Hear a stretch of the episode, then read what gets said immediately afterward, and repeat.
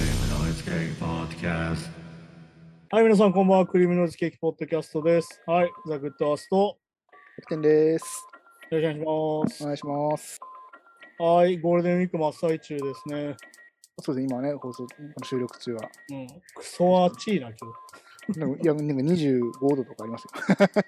日。いやー、やばくないなんかもう、砂漠なのかなってぐらい温度差あるよね。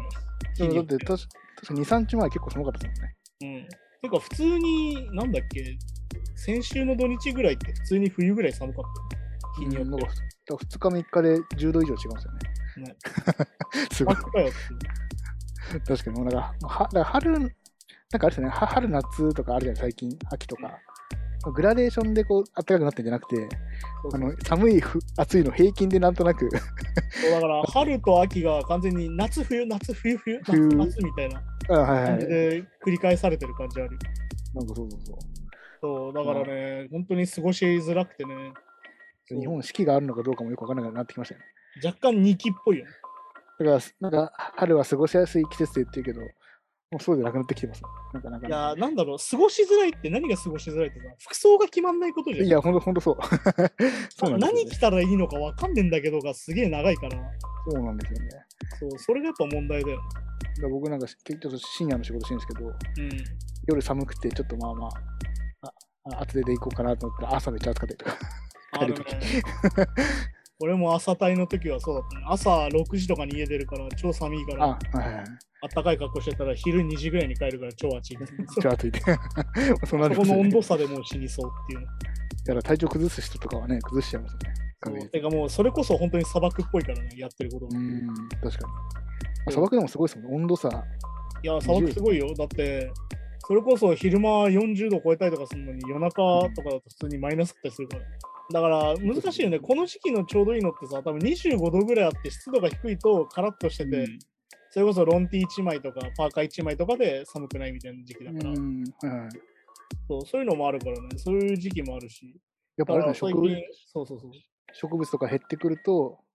まあ結構そそういうとこが地球上に出てくるんですかね。気温差が激しい地域とか。まあでも単純に気候変動もあると思うし、まあう何ん度も言うけででど、その森が減ったりとかするとさ、うんいや単純にガードしてくれるものが減るってのもあるし、うん、まあ確かどに。こさんの放射冷却って天気が良すぎるとさ、うあの要は宇宙とつながってるわけですよ、地球っていうのはね。ん、うん、まあはいはい。要は雲とかがあるおかげで、その地球の宇宙から来る寒さが来ないわけですよ。うあんっていうので放射冷却っていうのがあったりとかして、要は冬はさ、空が綺麗だから、ガスが少ないから、ー、うん。そうすると、より澄んだ空の方がより夜寒いってさああ、なるっていうのがあったりとかね。まあこれはもう理科の勉強なんで理科を習ってほしいんですけど。ほどね。あー なるほど、なるほど。そういう風になってたりとかするからね。そう。あともうあれですよ。そんなこんな言ったら今回50回目なんですよ。いや、ほんとそうですね。50回目ってことは、だから1年。ねそう一応1年間を50週と計算すると、ほんとちょうど1年、ちょうど1年前に始めたと。そう、日付的にはそうそんぐらいですもんね。うわー、すごい。まあでも、あれですけどね、時事問題とかを話してると、基本的に毎日日常だから、あんまり回数とかを気にしないっていうのはある。うん、あまあまあ、確かにね。 まあまあ、まあ、ひまあ日々、日々情報がね、入ってくるわけですからね。確かに。そして、あの、元々のコンセプトが後ろでダベってるノリっていうのがあったから、ずっと。うん、まあそうなんですよね。そもそもこのラジオを始める前に、まあその まあこまあまあここれ、これに近い話をずっとね。そうあの日頃ねあの、この時間を誰か取った方がいいんじゃないかみたいな話にうん、なってて、かなん、なんなんだって、この放送より長い時間喋ってましたもんね、当時ね。ああ、そうだ。喋りは永遠だか ら。まあでも最近俺思うんだよね。友達と本当に仲いい友達とか出かけるとさ、あの映画を見たりとかして、一本うで、ん。その後ずっとカフェか居酒屋でいい。う ん、うんああ、なるほど、そこ喋るのが楽しい。 その後もう10時間でも20時間でも喋ってられるから、全然これでいいなっていうのを最近感じしたんだけああ、まあでも、でいや、楽しいですよね、食べるのね、やっ ぱね。ど。いや、だから前も話したけど、やっぱ長い時間食べることの大事さみたいなのがあってさ。うん。なんか今結構みんなさ、その、なんつうの、もう、なんだろう、このポッドキャストで一番毎回名前が出てくることを、にちゃんを作った人だ けど、うん、はいはい。ああいう人たちがいわゆるありがたがられる理由ってさ、結局要はうん決めてくれるからじゃん、何もかも。うん、はいはい。こうした方ががいいと、ああしたらダメと、うんああ いうやつが言うの、ああいうやつが無能みたいな話をさ、全部相,、うん相対化して話してくれるわけっていけるまあ、。とんでもないことですけどね、 ああいうやつがもうの、あれそういう話してますけども、私けどもで、あの人はそういう話をする人だけど、で、そういう人が受けてるっていうのは逆に言うと、こういうああだこうだするのがみんななくなってるってことなんだよ。うん、まあだから、まあ、要は、まあ、あのああいう人たちがこう、あこれがいいんだよとか、これこうしてる人がこの社会の中で優秀なんだよっていう方を目指せば、まあいいというかね、ある意味。そう。だからまあ、はっきり言って俺はけんそれは絶対権威主義だと思ってて、そんなのはお前うん中国とロシアと変わらんじゃないかと思うんだけど。うん、まあまあそうですよね、でもね。でまあ結局そういうことになってきちゃうとさ、要はコストパフォーマンスみたいな言葉が使われるわけじまあその何が得かとかね。ゃん。ね、合理的でコスパで、コスパがいいみたいなさ。まあいやそうコそスうパがいい会話って結局さっき言った事例みたいな話だけど、君はこうしなさい、君はああしなさいみたいな話だけど。あと情報交換するだけで終わりっていうかね。議で論もはしなね、い。やっぱりね、人間の大事さってああでもない、こうでもないだと思うんだよ。うん、てか、まあ、いやなんな俺らはそそうのこ思うけど、いや、お前はそう思わないんでしょみたいな。じゃあ何がそう思わないのみたいなさ。うでそうするとコスパ悪いですもんね。そう。はっきり言ってコスパも悪いし、時間もかかるし、なんなら何も決まらない可能性もあるんだけど、でも相手を理解したりとか、相手のことを考えるってことに関してはこれが一番いいんだよ。うん。うん。それはなんでかっていうと、自分と相手が考えてることが違うってことなんだよな。だからまあ、そのコスパのいいで言っちゃうと、人間関係でもコスパみたいになっちゃうと、はいはい要はそのあのコスパのいい人としか関わんないみたいな。だから、自分と反対意見とか価値観違う人はすげえ遠ざけて、うんっていうことになりかねないわけじゃないですか。あとまあ、コネがある人とかね。うん、そうそう偉い人とだけ仲良くするみたいそううん。利益になる人だけ付き合うみたいな。な。よ、権威主義って感じで。まあでも、ま さに権威主義っていう。偉い人にヘコヘコしようみたいな。うん、偉い人にコスパよくヘコヘコしようみたいな。そういうしょうみたいな。まあいいわけないじゃんって。うん、まあそうそうそう。ね。だからまあこうやってね、長い時間だべって、あの収録だっつってんのにね、ちなみにこれ1時間半とかになってるけど、放送的にはね。はい前後考えて5、6時間実は喋ってるっていうのが、そうなんですよね。まあ、しかも、まあ、ダベリプラス、ちょっとその、なメンタルカウンセリングみたいなの入ってるっていう、その、 僕だのね、あの、確かに関して、そういう部分もある。だそかうらいうつもりじゃない結局さ、それもあってさ、結局そのカウンセリングとかもそうなんだけど、うん自分が何を考えてることに気づくまでが大事だったりするからい。や、まあ、そう、本当ね、そう思いますね。なんかその、だから意外とね、なんかああいう、さっき、まあ、また似た話になっちゃうけど、ああいう人とか、メメンタリストの人とかがはい結構、この、ズバッとこう、なんかお悩み相談で言ってくれるのが結構、なんかね、その、め何メメンタル病んだ時の相談窓口みたいになってるけど、はいはい実際そうでもないですよね。てか、あれだよ、基本的にメンタルクリニックとか行ったら分かるけど、絶対そそううそじうゃななんいですよ。ね。何がありましたかっつって、うん、だかちょっと話してみてくれますかっていうのが基本的にメンタルクリニックの基本だから。ら結構自分と会話させてくれるというかね、ある意味そう要は自分と向き合えなくなってくんだよね。もうしんどいから。そうなんですよもね。うだから、もう嫌だってなって、もう俺なんかダメなんだってなるんだけど、うんじゃあ君が何がダメなのか一回考えてみようかみたいな話をするっていう。うん、だから不思議ですよね。なんか人間ってこう、何、人と喋んないで、ずっと一人でいると、自分で向き合ってる時間が長いように感じるけど、そういう時ほどなんか自分を見てないですあより、だからなんよく俺がよく言うその視野狭窄ってやつ。よね。うん、視野がどんどん狭まっていくんだよ、一人でいるとやっぱり。自分がほんこれが何やりたいんだとか、うん自分の今の生活からどうやれば解決するんだとかをいちゃん全然冷静に考えられてない。そう、だからもう、もうダメだってなるやっぱすぐ。いや、そもううね俺なんかダメだ、死ぬしかないみたいになるわけね、最終的に言うとね。いや、もうね、そうなっても、まあ、だから気持ちはわかりますよ、でも確かに。うんもうまあもう人生積んだとかよく言う人いるけど、ね、まあ残念ながら無限ぴよぴよみたいなもんだから人生っていうのは。ういくつんまで経っても積まないから。そうそうそう、本当本来ね。うん、だからそう考えるとね、だからそれだけじゃないんだろうけど、でも逆に言うとそれだけだっていう人が今流行ってるわけ。ああねまあまあ俺まあた、ちの考えてるのがこれで、これが正しくて、お前の人生はそれだけなんだみたいな人が流行ってる。そいやそういうそれだったらやめた方がいいですよ。これやった方がいいですよ。これしかないですよ。これオンリーです。いうねでもそんな簡単じゃないからね、悪いけどってことだから。うん、まあそうそうそう。だから最近よく言うさ、その、ああ、そうか、低学歴だったり、低収入だったりする人たちは、家庭環境に問題があるんですね、みたいな話を聞くとさ、いやいや、そっからかよ、みたいなさ、そんなのお前最初から分かってんだろ、みたいな話なんだけど、俺らからすればね。ああ。でそうじゃない人がいっぱいいるってことなんだよ、逆に言うでもそれ救われるますと。い。いやわかんないいけど、その、あそうなんだ、俺は別に、そっかお親も確かに低学歴だし、しだから低学歴はしょうがないんだって、ね、何も、 何も解決しないというか。だから、そこにまず気づけないんだから、やっぱり人間の環境がどれだけ大事かってことで、前も話したその政治家の人たちがなんでこの庶民感覚が分かんないかっていうと、彼らが庶民じゃないからっていうのあがあ、いや、まあまあ、それはね、確かにね。で要はどれぐらいお金があったらどれぐらいの生活なのかっていうのも分かってないし、うん、だね、要は、だだからこう数数字上と実実際の体感っていうのは全然違うじゃないですか。うんいや、月20万もあれば余裕でしょって、数字上は確かに余裕かもしれないけど、実際、ね、急な出費とか、その精神的な安定とか考えたら全然ね、いや、そういうことなんだ結構厳しかったりするわけじゃないですか。いや、だからさ、いわゆるその文化的で最低限の生活とか言うじゃん、うんそうそうそう生活のことうんが。それに関してもさ、分かるわけその1日いくら使うっていうのを決められるみたいな話だから。うん、そう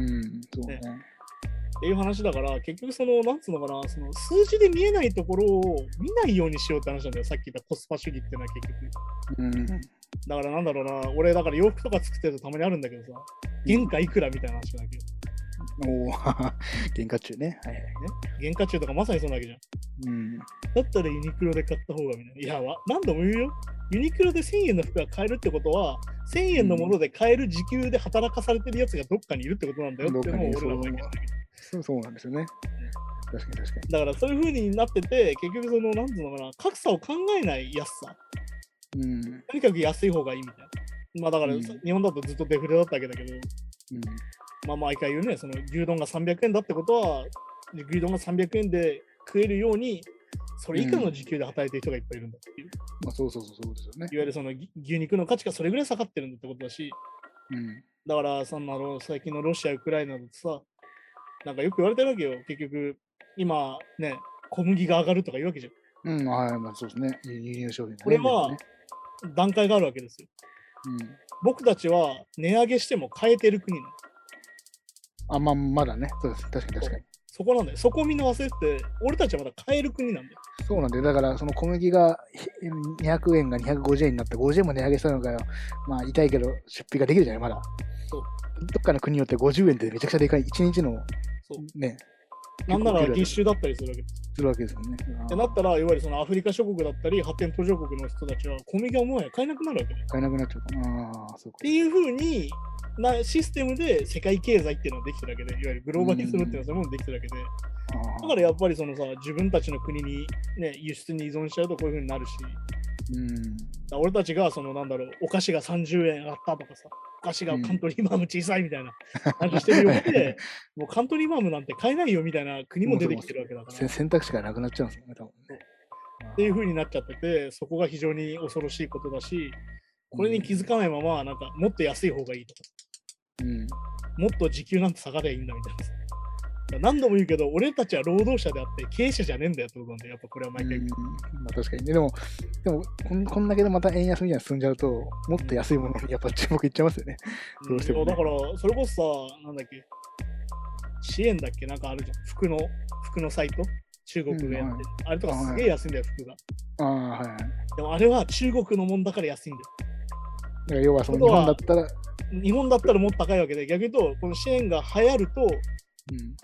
日本の会社がどんどん潰れるんだよ。でやっぱうんアマゾン式だけどや、何度も言うけど。ああ、まあ、確かに。だから、まあ、日本の労働基準法だと、空き家が引っかかってる人たちが、バンバン働いてるわけですもんね。そう言うてもっていうことでできてるわけ。だから、先週も話した、いや、コストコとかは安いよ、そりゃっていう。うん。だから、結局そこなんですよ。だから、何度も言うけど、外資系はそれは安くできるよ、アマゾンとかも。だうん。っけど、その代わり、近所の商店街がシャッター街になるよってこと。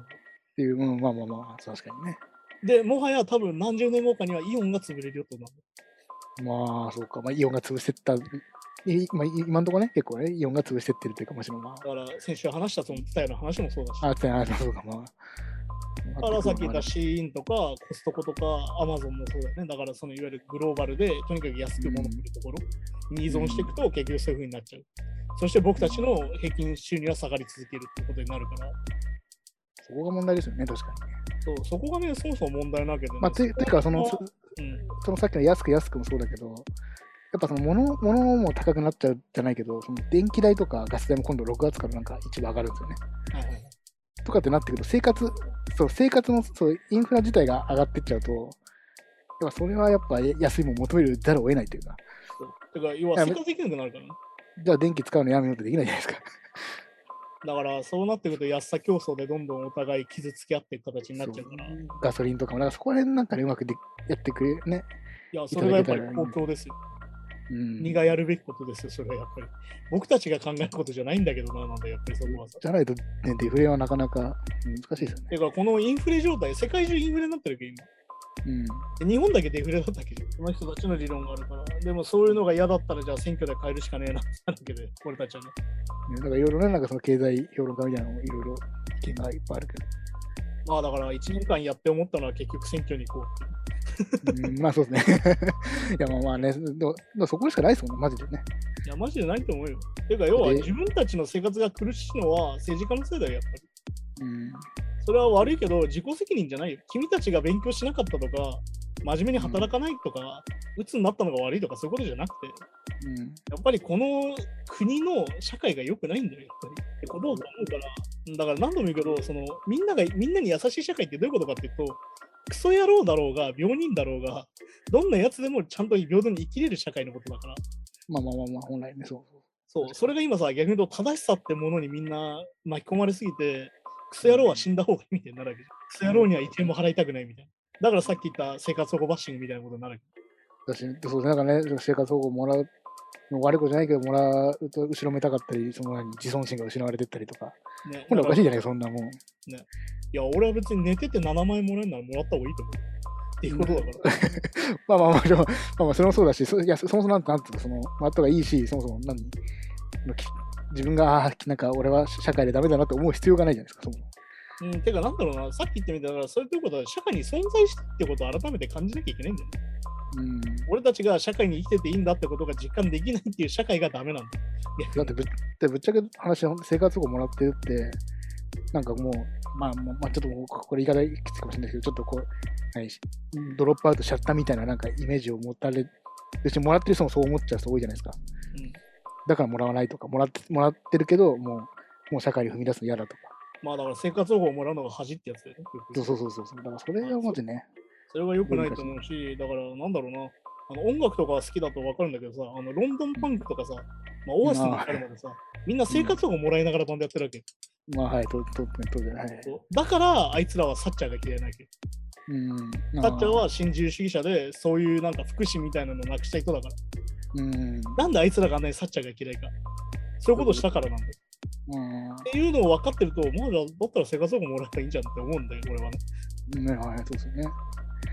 だからそこもやっぱりごちゃごちゃになってるし、だからやっぱりそのなんだろう、でも俺たちがなんでこういうことをやってるかっていうと、俺たちには金はないけど、時間は比較的ある。うんまあ、確かに確かに。まあ、これ、多分普通の社会人とかで、サラリーマンとかで、働いてたらなかなかね、こう休日ももう、休日なかったりする人もいます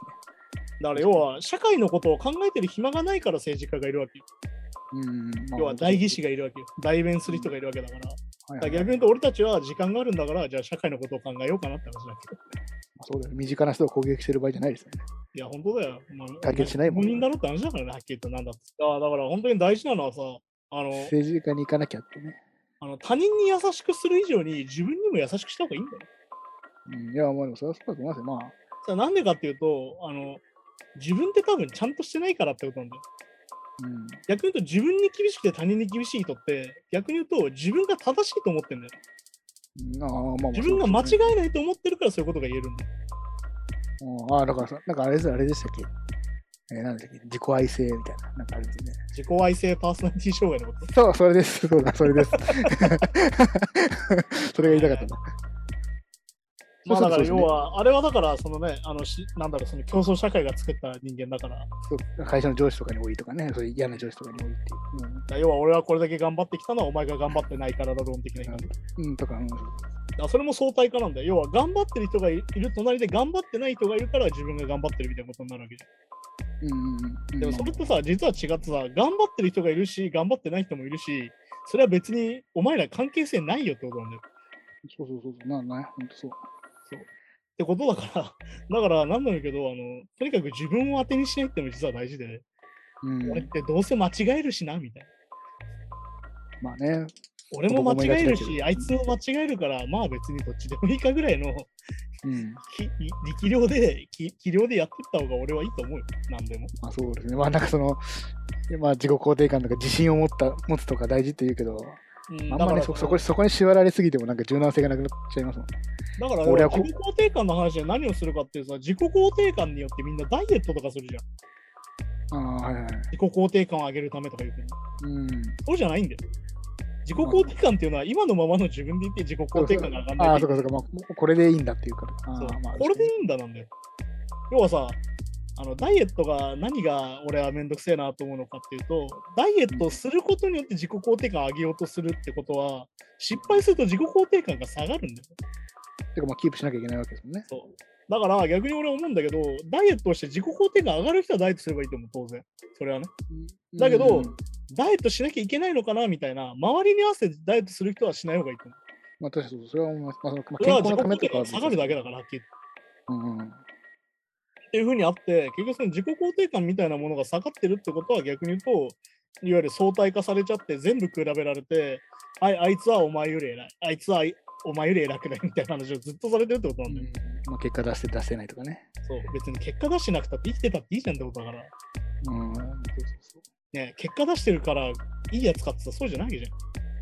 うん、まあ本当にそうね。うんだからそういうのを改めてね、やっぱりこの1年間、その改めてさ、この政治を、ね、テーマで見つけてきて、毎週ニュース見つけてきて、うん。喋るってことは今まで逆にしてこなかったから人に見せるものとしてね、うん、はい。自分はこうニュースとか新聞とか読むけどさうん。で改めてこうやって口に出して収録して聞いてみたりとかするとさ結局問題ってずっと一緒なんだよ、うん。うん、結局やっぱりみんなその社会の速さについていけなくなってうん。流されちゃうからじゃあその流される流れを決めてくれる人についていこうみたいになっちゃってまあそうか、まあ自分のそのコンパスじゃないけど、そういう代わりになっちゃってるのか。そその指標を自分では作らなくなっちゃったっていうねああ、まあだから、まあ、流されてるだけになっちゃうのか、そうそうね。結局流されてるだけなんだよ。結局その情報の長さのさ、流れるスピードについていけてないのは確かなんだよ。まあ、確かにきょ共感してね、こああ、これこれこれ俺の、俺俺のこれだよって共感してついていくのはいいけど、意見とか。なんとなく、あこれが正しいんだなと思ってついていくの、ちょっとね、悲しいですよね、やっぱね。あとね、基本的に政治に共感性っていうのは実はあまり必要なくてね、うん、ああ政治に関しては、ああ、も政治に関しては。いわゆるその、あるよ、映画とかこれは俺だって共感して超進むみたいなのあるけど、うまあ、だからファンになるとかね、それはまあいいと思うけど。でも結局それね、ファンになっていくとポピュリズムになっちゃうんだよ。まあ、まあ、政治家、あまあまあ、そうか。この人が言ってることが正しいみたいになると、そういう人が間違ってる時も信じなきゃいけなくなっちゃう。あくまでそうか政策っていうか内容で話しそなういと見ダメだなきゃいけなくて、だから実は政治って今の権威主義的なものにめちゃくちゃ向いてないわけど、民主主義はっきり言って。うんだから今のその社会の流れっていうものに対して政治がすごい合ってないなとは思うっていう。まあ、あれじゃあ政治家のいわゆるその地盤っていうんですか、地域の。はいあれとかで多分、まあ、わかんないですけど、そのその人の内容というよりはもう、その人をずっと、ね、お親の代からずっと応援してるっていう人たちが応援してるって感じですもんね。まあだからまさに権威主義だよね。その看板を応援してるってのじゃん。そもそも日本にとって正しい政治やるかどうかとかよりは、まあ、応援あとあれだ。応よ、その半径100メーターの話をしてるってよく言うじゃん。援してるっていううん、おうおう要は日本には悪いことするけど、自分たちには金引っ張ってくれるっおううんああ、地元とかにはとかき企業とかそういうことでね、ていうことなんだよ、結局ね。団体とか、まあまあ、そこ。で、要は自己利益を追求していくとそうなっていくよっていう。まあっていうのはどういうことかっていうと、何度も言う相対化してって、自分だけいいよりはいいや。利己主義みたいな。まあ、でも自由経済って自己主義ですもんね。そうだいぶだねからやっぱりそのさっきまあよく話すその資本主義の限界が来てんじゃないかっていうそんな感じでね1年間やっていくと改めてこの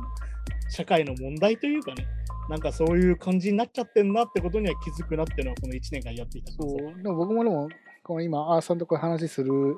までな、なかなかこう友達とかとも、うんまあなんかそう政治の話とか正直お恥ずかしながら、 あんまりしなくて 、まあ金ねえよなとか厳しいよなってぐらいの話で飲むぐらいな。まああんまりね、こういう話とかなかったんで、結構考えさせられることが多かったですね。うんだからね時事問題ってさ一番なんだろうネタにしやすいんだよだって全員関係あんだもん、そうそう、でも、でも逆になんかこう政治に何関心ある人とかが逆に近くにいなかったりすると、でもずっと関心ない人いるじゃないですか、多分。あーまあ僕の友達とかもままさにそうですけど。まあだかそうらね逆に言うとささっきも言ったさ自分の生活が悪くなってるのは政治のせいっていうのに気づいてないってことだようん、まあそうですよね。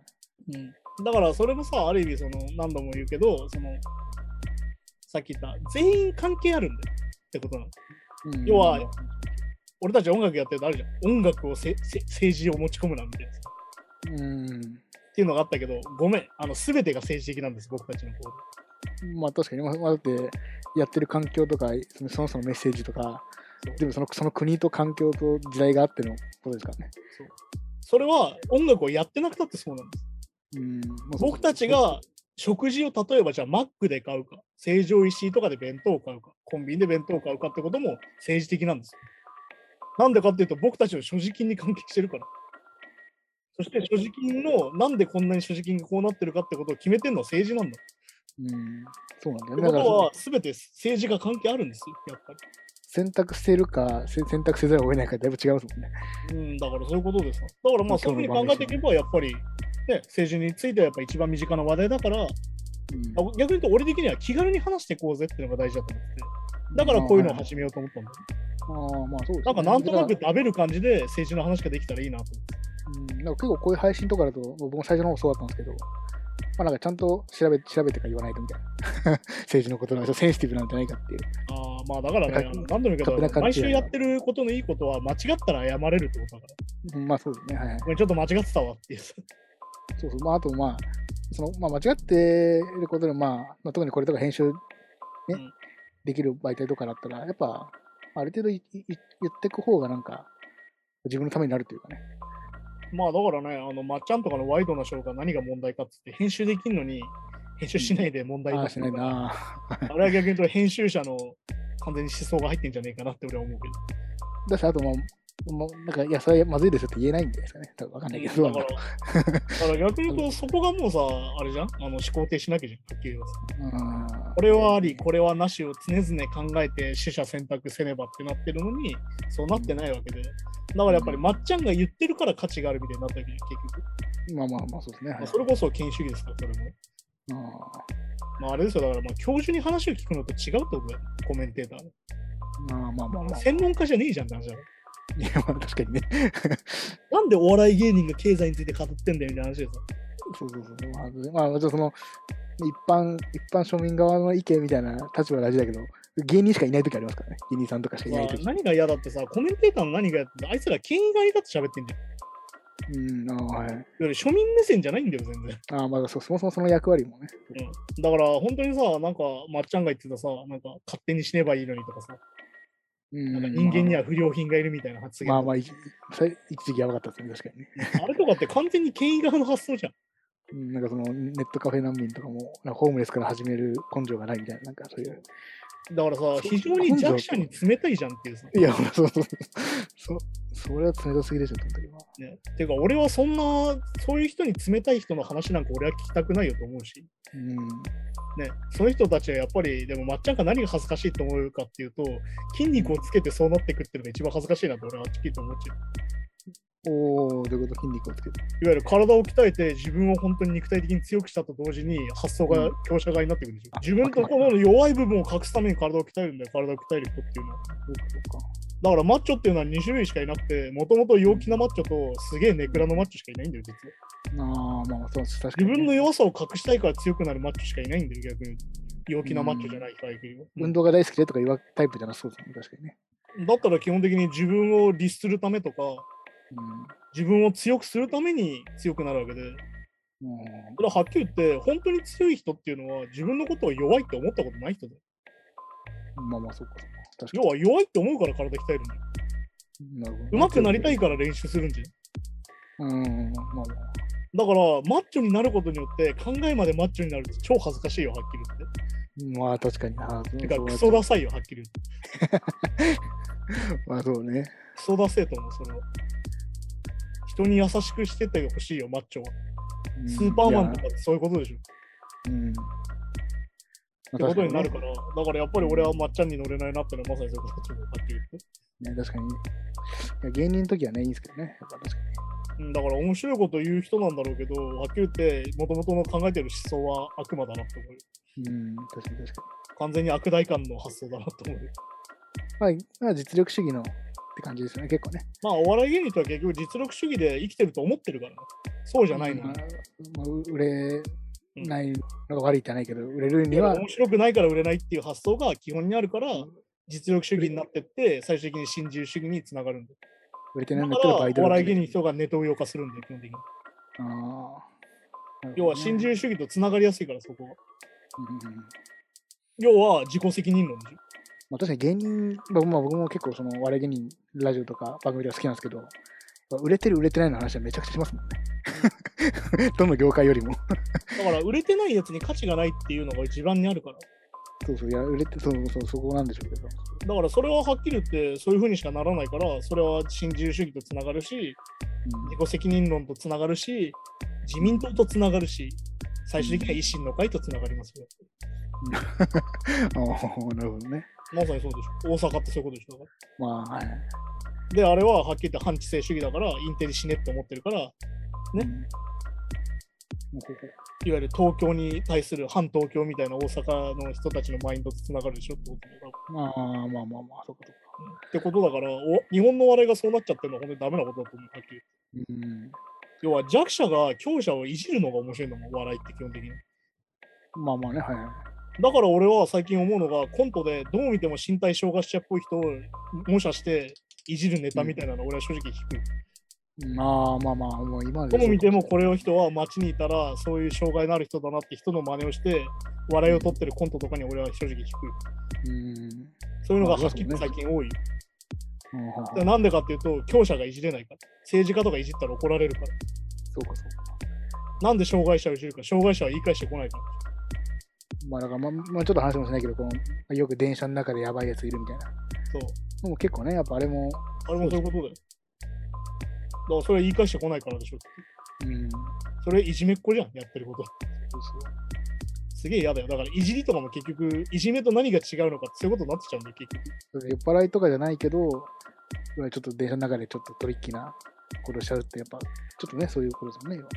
そう、だから何度も言うけど、それをいじるってことは、うん、喧嘩は強いものに売るもんだよ、やっぱり。まあまあ、はいはい。自分より弱い人に喧嘩売ってちゃダメだよ。まあ、もうそうそういうことダサいですね、確かにね。だからいじってる。いじるのは強いものをいじるべきだよ。うん、なんか本当そう、うん、確かに確かだからそこがやっぱりダメなんじゃないそういうことも含めて毎週ニュースを取り上げましょうってことですね。に。もう、はい、じゃあ今週のニュースに行きましょう。はい。ツイッターの創業者であるジャック・同士買収を受けて、レディオヘッドのリンクをツイート。でツイッターの共同創業者であるジャック・同士は、イーロン・マスクがツイッター社を買収したことを受けて、レディオヘッドの曲をツイートしていると。うインディペンデント紙によれば、テスラの創業者である実業家のイーロン・マスクは、まあ、ツイッター社をまあ440億ドル、まあ、日本円にするとまあ5兆6000億円で買収しているという。ん。はいいや、だから結構これもう一大ニュースというか、いやーまあまあ、最ね、近最近の話題でもありますけど。しかもあれでしょそのレディオヘッドの曲がキッドウェイの1曲目、Everything Right Place、はいこれをどう取るかだよね。うん、だからだからこのジャック・ドーシー自体は、だからまあ、このイーロン・マスク、まあ、支持してるというか、まあ、イーロン・マスクが、まあ、いい方向に変えてくれるんじゃないかっていうことを思ってるわけですもんね。まあだから全てのものを正しい場所へって曲ですからね。うん。だから、まあそれはそうだよ。だってツイッターの場合はさ、ずっと赤字でやってて、使用者が減ってるって話をしてる中で、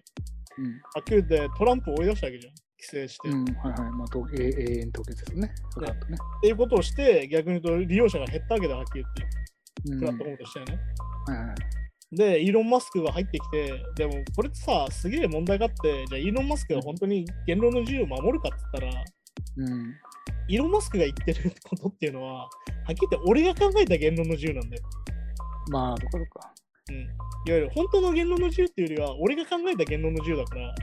うん。まあ、そこすごい公平っていう感じでもないのか。公平っていうよりは、よりまた無法地帯に戻そうって話なんだよね、イーロン・マスク言ってることで結局。ああ、そこそこ。あ、だからあれか、その要は、そういうデマとか差別発言とかを、そう、だから戻そうってこと。とか、あの、あのあ取り消せとかいう意見を無視しようってことか。無視しようっていうか。差別発言はいけないよとか、デマを言っちゃダメだよとか。あ、だからそうですね。だから最近だからそのツイッター側がそれを要は調整してたというか、ある意味そう。ってそいれなくそうれなのをまた元に戻そうとしてるわけ。ああ、まあそういうことですね。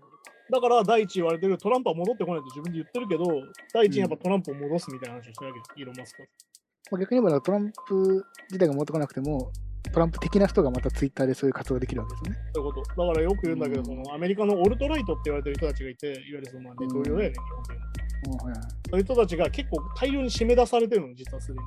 ツイッターって。うんはいうんだかはらい差別発言して女性だったりとか、トランスジェンダーの人にひどいこと言ったりとかしてるし、う黒人に対してもひどいこと言ってるから、結構追い出されてるわけ。んなんか聞きそれましたたねちが戻ってきちゃうってことなんだよ。うんうんだから何度も言うよ、そのポリコレだなんだ言うけど、今さ、うんね好きなことが言えなくなってるとか、おじさんが言うけどさ、いうん や何度も言うよ。昔が良かったんじゃなくて、昔は野蛮だったんだよ。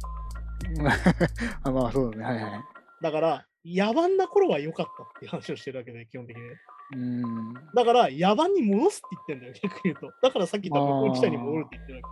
け。まあそういうこと、そういうこと。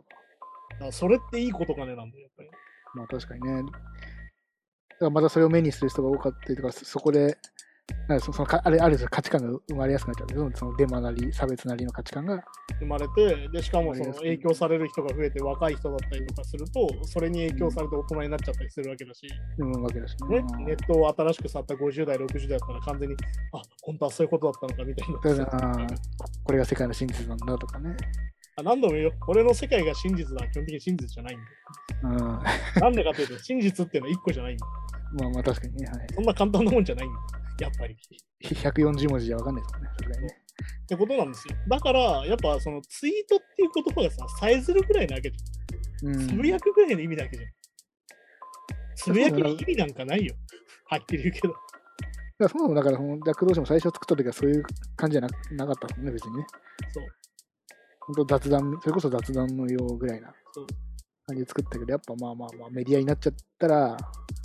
まあそういうものに利用されはしますよね、やっぱね。まあだから本当にイーロン・マスクが言ってることがどこまで正しいのかっていうか、どこまでまともなことっていうか、どこまで本当にそういうことを思ってるのかっていうのは俺は疑ってかかるから、うんだからまあ、だからこれもまたちょっとまあ、あまああれかもしれないです。不粋なあれかもしれないけど、それこそ、ね、テスラモータースやってるじゃないですか。うんだから電気自動車とか、そういうのにめちゃくちゃ何補助金とかめっちゃ出すよっていう政治家のプロトプロパプロプロパガンダ とか全然流しちゃうんじゃないかなとかね。いや、ていうか今あれじゃん、テスラって実際そうでさ、すげえ補助金出てて安いんだよ、テスラを買ううと。んうん、ああ、まあそうなんだ。あで、買うじゃん。で、壊れるじゃ。うんんすげえ値段取られるの。あ、修理費はうんもう買い戻せないぐらいの値段を取られるほうほうほう。っていうのが今だから問題になってて、いわほうほうほうゆる買うのは安いんだよ、補助金出るから。その代わり維持費が超高い。っ高いなああ、なるほどね。ていう風なからくりも実はあって、テスラがすげえ売れてるって今なってるけど、うん。実はそういうことがあって、いわゆるそのアフターケア的なものがめちゃくちゃ緩いっていう。ああ、ほうほうほ。その1回ですぐ修理費200万とかになっちゃうっていうええ車安い、安いの買えるぐらいの。うっていう風になっちゃうっていう風にもなってて。えっていうのがね、ってことなんですよ。いわゆる悪口を言うのも自由だとか言ってっけど、自分の悪口は見えないようにすんじゃねえのって話だね。えだから、いや、笑って、うんね、やっぱ、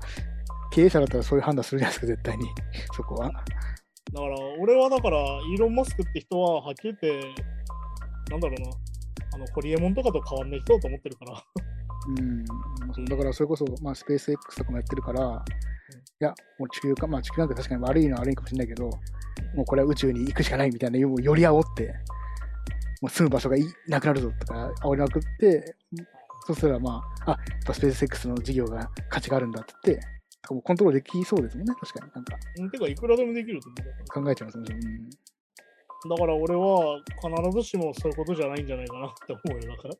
そうそう、だ俺かはらなん救、か世主なのだと思うし、今、なんか、ツイッターをサブスク化するかしないかみたいな話になってて、うん、うん、金払うぐらいだったらやめるかなと思うし。なるし、そうそう。で、あとなんか、逆に言うと、俺は、ツイッターを金払わないでやってるような人のつぶやきが見たいけどねっていう。うんああ、まあまあ、今の時点で、じゃあツ、ツイッターにお金払いますか、払いませんかって言って、払いますって言ってる人のツイートより、うん。あ俺はタダだからやってるんだけどなって人のツイートの方が価値があると思う。まあ、リアル、リアルはこれかもしれないですね、確かにね。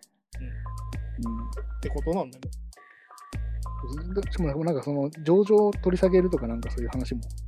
うん、だから僕結局、囲い込みが始まってるからね、今ね。それはだから、イーロン・マスクに経営方針で意見言えなくなるってことですね。だからうんまあそうだよ。株式公開しないってことだよ。だからこの問題は多分長期的に見なきゃいけないんじゃないか。なんかい一喜一憂してんじゃん。なんか買う買わないっていうのも最初ニュースになってたし。うん。買ってどれぐらい買ったのかみたいなのも話にもなってるから今ね。っうん。はいはていう風になってるから、まあだから本当になんだろうな、その、ツイッターが全部じゃないってことなんだけどね、本来ね。いうん、まあもうメ日ディア本だとその炎上とかの話ですぐツイッター出てくるけど、うん。だって全国民でツイッターやってない人が多いんだから、てか意外と世界的にも利用者そこまででもないっていいう。や、めちゃめちゃ少ないんだよ、実は。こと言いますよね、なんかね。どんどん減ってきてるから。てか、なるほど SNS ってものをやる人自体が減ってきてるんだよ、実は全体としてね。うん、ああ、いや、そうなんですね。要は、その自分たちが発信するってのが時代がもう一回終わりに来てるんじゃねえかなってちょっと思うよ。ああ、まあ確かに、まあ、ちょちょそこはなんか一時期に比べるとなんかもう、確かにね。そう。なんそういうのかもあるインインスタとかも、なんか上げる人減ってるって聞きましたよ、うん、だから、実は若者がいないみたいな話でしょうん、投稿頻度が少なくなって。そうそう。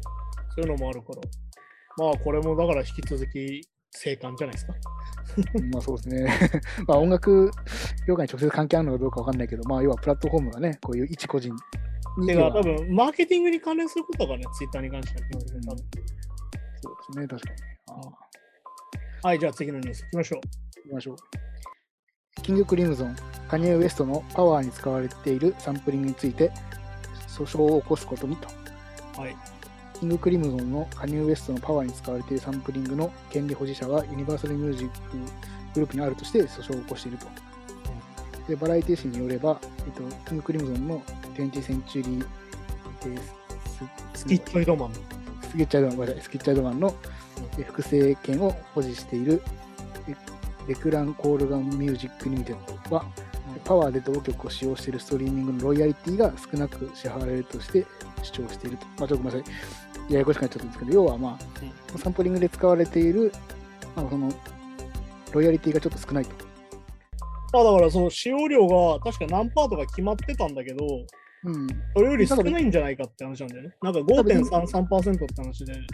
別になんか、クレジットしないで使ってるとかいう問題ではないってこと本来だよね。うん、なるほど、なるほど。まただこから、れはだこかれはら、どっちかというとユニバーサルとこのキングクリズムゾン側の話だよ。そそカうかニエそうっかていうのはうん、なるほど、なるほど。だからやっぱこのストリーミングのロイヤリティの問題もちょっと関わってくるんですかね。そのやっぱこれ CD とかだったら、まあ、記事もあるんですけど、CD とかだともっと高いってことですね。そうだ、レーベル側が言ってるのは、そのストリーミングの収入が推定の割合より、うん。割合ちゃんと払ってて、う CD んより低いんだよっていう説明をしてるってことなんだよね。レベルに入ってくるお金自体もやっぱ少なくなっちゃったんですそね。う。だけどう、ん逆に言うとさ、でも流してることには変わんねえんだからとはちょっと思うわけよ、それ自体。うん、まあまあそうそうそう。だからなんかね、まあそそれこそ相対的に価値が減ってるみたいなもんですけど、なんかちょっとね。うん要は、なんだろう、デフレだよね、あれに。素材のデフレ化ってこそとうでしょうん、そうそうそうですよね。で、まあだからね、面白いのが、これが、そのロバート・フリップ自身の弁護士うん、ああ、はいはい。が、そのエド・シーランのシェイプ・オブ・ユーで、いわゆるそのエド・シーランを勝たせた人が、ついてるって話で、今回ちょっと逆の立場じゃないけど、 逆の立場というかね、そう、ポイントで、で、今度出てきてるっていうね。でもすでもまあ敏腕弁護士みたいな感じなんですよね、多分ねまあだからなんかあれじゃない音楽著作権専門の人みたい専な、門の。ああ なるほど。なるほどそういう風に多分なってんじゃないかな。確かにねこれサンプリングとか難しいですよね、確かサンプリングはね、だから前、その、なんだっけ、ファレルのハッピーの時だっけな。に。うそのん、何パーセント一緒だったらダメだよっていうのが一応アメリカだと決められてて、うんで、まあもう代々そのさ、使用料いくら払うかとかさ、ごまかしてるとかいろいろ言われてるわけで、でも結構細かくやるんですよ僕もなんか、なんかで昔見たことあるんですけど、うん、あの本当、本当、あの波形をあの取り出して、ああ、は波い、だ形を照照合するところの裁判でやるんですよね、なんかね。からあれ、あなんだっけうん、正門認証と同じ人がやんだよね、確かに。そうそう、だからピッチ変えたりしてもダメなんですよ、ちゃんとね。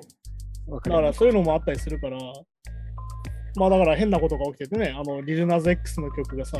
ナインチネイルスのやる、んあはいはいカップリングで作ったら、あの、カントリーの最優秀楽曲賞になぜかナインチネイルズの曲があの人でよ カくンわトかんリなーいことになってるってな。確かに ね。で、なんそうなかんで、すよトレデス自身が、いや、俺は別に作ってないけど、みたいな。うん、なんかそうな、なんかその、そうそう、でなそその年のなんか作曲賞みたいなそうそうそうのに入ってて、 その年確かナインチネイルズ曲出してないのにっ入ってたととかね、なんか面て白いい。うことが起きてたりとかしてて、結構まあ、これは本当に、なんだろうな、その、聞かれる形が多様化してるから、さっき言ったストリーミングが出てきて。はいはいはい。でそれに関してそのサンプリング使ったらいくらかみたいなのは要はさなんだろうな、うんあるじゃんその楽曲提供でもさ取っ払いと、ねあの著作権のあはい契約があってさ、そうでもどこも、まあまあ、でも基本も今、インデーよりね突破の方が多いですけどね。うんねあてて著作権譲渡っていう形のね。そうだけどこれだけ売れてるからカニエストそにうそうそう。うんはいはいはい。てかまあ、正直まあ、弁護士立てて訴えるってことは、まあ、なかなかね、その取れるお金がないとみんな訴えないですからね。 そうだからそもそも勝ち目がないとあの裁判なんかしないからねそうそうそうそう。やるとねっていうふうになってる。るからって考えると多分そのなんだこっちのキングクリムソン側は多分何か正気があるんだろうから、うん、まあまあ、そうでしょうね。うん、ふうになってるよね、でも、ままあひまたちょっと思ったのが、ここニュースになかったんですけど、うんなんかあのシステムプレイヤーとか発売してるじゃないですか。はいはいはいそうなってくると、要はもう、その音源にうっすら入ってるとかじゃなくて、うんガチガチで、そのサンプリングもとか、 ああの、要はパラデータで配信されるとかもあるのかなとか思っちゃって。まあだから実はそのリミックスっていうのがすごい曖昧でうん。いわゆるどこまで出すか、はいいわはゆいる。例えばそのピッチを変えてたりしてるところで出すのかうん、それとも元素材のまま出すのかみたいなの結構問あ題じゃんーまあまあまあ、はいはい、そうですね。ふうに今なっててだからリミックスする時もじゃあそのデータくださいってなった時にこれ戻していいですかみたいな元のピッチみたいなうん、あーまあまあ、そうですね。はいはい。元のピッチに戻すとより一緒になっちゃうんですけどみたいな問題があったりとかうん、うん。結構しててでまあこれもさ結局何が問題かってやっぱヒップホップがメジャーになってさ今一番売れてるジャンルなわけよはっきり言って。うん、まあまあ、そうかもしれないですね。うん。今一番お金になってるジャンルだからうんでで始めたところ当初はやっぱアンダーグラウンドミュージックだからさうんなんかなんだろうあの切って貼ったや盗んだりみたいな話ですようん、まあ、 はいはい。いうところから始まったものだから今こうやってなんかお前これ取ってんじゃねえかとかこれ勝手に使ってんじゃねえかみたいなのも多分これから出てくると思うしうん、まあそうでしょうね。まなんだっあけまあ、そうんまあ、それこそ YouTube とか、その、要は AI が今進化して、はいはいね、あの似たような曲だと引っかかるとかもあるから、だか確かに確かにらそういうのでも、だから一時期だからサンプリングじゃなくても、なんか、いやいやサンプル素材って、まあこれ、まあ音楽作ってる方ならわかると思うんですけど、あの、ふあの自由に使っていいよっていうループ素材とかってあるんですよね。あああうるね、んももともとそういうサウンドクリエイターの人が作った、販売されてるループみたいなのがあったりするんですけど、まあ、そそれもやっぱ被っちゃったりするんで、そそれで引っかかったとかもよく聞きましたよね。まあだからねそのみんな忘れているヒップホップがどうやってできてるかって話ですよまあそもそもね、 はいまあロックだったらオリジネート、オリジナリティ至上主義だけど、いわゆるそのヒップホップだとコンペ主義なわけでさ、はいはいはいこ。のビートでどううまく使うかみたいな話になるから、そうすると逆に言うと全部ビートは一緒になるわけじだからまあビート自体もそもそもね、そのそもそも引っ張ってきてるわけですからね。ゃん。そうっていうふうになるわけだから、いや、まあそれはこういう問題は、それはこれから多分もろっと出てくるよ、多分。うん、まあそうですよね。ね、それこそなんだろう、DJ がどんどんマニアックな素材をかけるように、うんビートメーカーだってよりマニアックな素材から作るようになると思うし。そうそうそうそう。で逆に言うと最近の俺ヒップホップ聞いててなんか素材もろすぎてびっくりするっていうのが逆にあるからうん、ああ、 そういうのもある。うん、なんかお前これでもあるじゃんなんか結構洋楽って多いじゃんそのシンセのプリセットそのまま使ってたりとかさうん、結構ね、うん。なんかこうなんか隠そうともせずにやるっていうのも結構最近多いから、こうアメわかんない、勝手に見るアメリカは多いけど、そうですね。ね、US 結構多いよねまあだからカニエがね、なんか金はあるのになんかフリーソフトでやってて怒られたりとかさあ あ、そうそう、あのクラック版っていう、その、まあ、要は、2万円のソフトなんですけど、ね、そうだからそういうことをしてさ2枚のソフトなのにそのせいで何百万取られたりするわけだからそうまあでもヒップホップ、でも確かにでもヒップホップやってるアメリカのキッズとか結構多いらしいんですけどね、そういう違法のソフトでお金だないか要からら。はその違法なところから生まれてるみたいなところもねうんなきしにもあらずだから、なんかそうそうそう、そこはね。まあだからこうやって売れたら金払うっていうのはルールなんじゃないって感じですうん、まあそうですね、確かに確かまあだからこれもだからその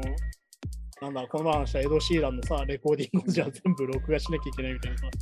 あれはだからそのういやそのコンペ主義じゃない音楽をやってる人たちの大変さみたいなに。